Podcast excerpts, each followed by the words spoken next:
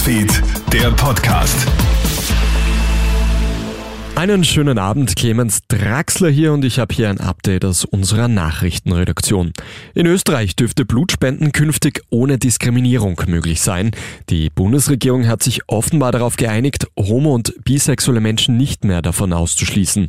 Wir sind endlich auf dem Weg zu einer politischen Einigung, twittert heute Gesundheitsminister Johannes Rauch. Bisher haben homosexuelle und bisexuelle Männer ja nicht Blut spenden dürfen und das, obwohl eigentlich ständig Menschen gesucht werden, die mit ihrem Blut helfen wollen.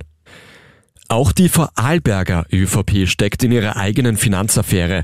Innerhalb des westlichsten Bundeslandes werden jetzt die Rücktrittsrufe gegen Landeshauptmann Markus Wallner immer lauter.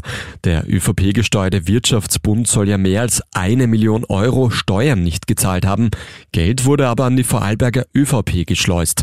Und Direktoren sollen mit einem BMW, einer Lebensversicherung oder einem zinslosen Darlehen belohnt worden sein. Für SPÖ und FPÖ ist klar, dass jetzt auch der ÖVP-Landeshauptmann Markus Wallner zurücktreten muss. Die Neos fordern zumindest den Abgang des Wirtschaftslandesrats. Nur die Grünen stehen weiterhin zu ihrem Koalitionspartner. Das Internet spekuliert derzeit über den Gesundheitszustand des russischen Präsidenten Wladimir Putin. Anlass ist ein Video, das Putin sitzend in einem Gespräch mit dem Verteidigungsminister zeigt. Putin hält sich dabei durchgehend verkrampft an seinem Tisch fest. Viele, darunter auch einige renommierte Putin-Expertinnen, vermuten eine Parkinson-Erkrankung. Andere Gerüchte behaupten, der russische Präsident hätte Krebs.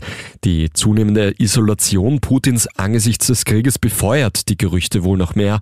Viele hoffen auf ein Ende des russischen Einmarsches, sollte Putin nicht mehr in der Lage sein zu regieren. Und der britische Popstar Ed Sheeran will die Streaming-Einnahmen aus seinem neuen Song an die Ukraine spenden. Das teilt heute sein Management mit. Das Video zu Two-Step ist kurz vor dem Ausbruch des Krieges in der ukrainischen Hauptstadt Kiew gedreht worden. Zu sehen ist, wie Ed Sheeran gemeinsam mit dem Rapper Lil Baby durch die nächtlichen Straßen Kiews tanzt.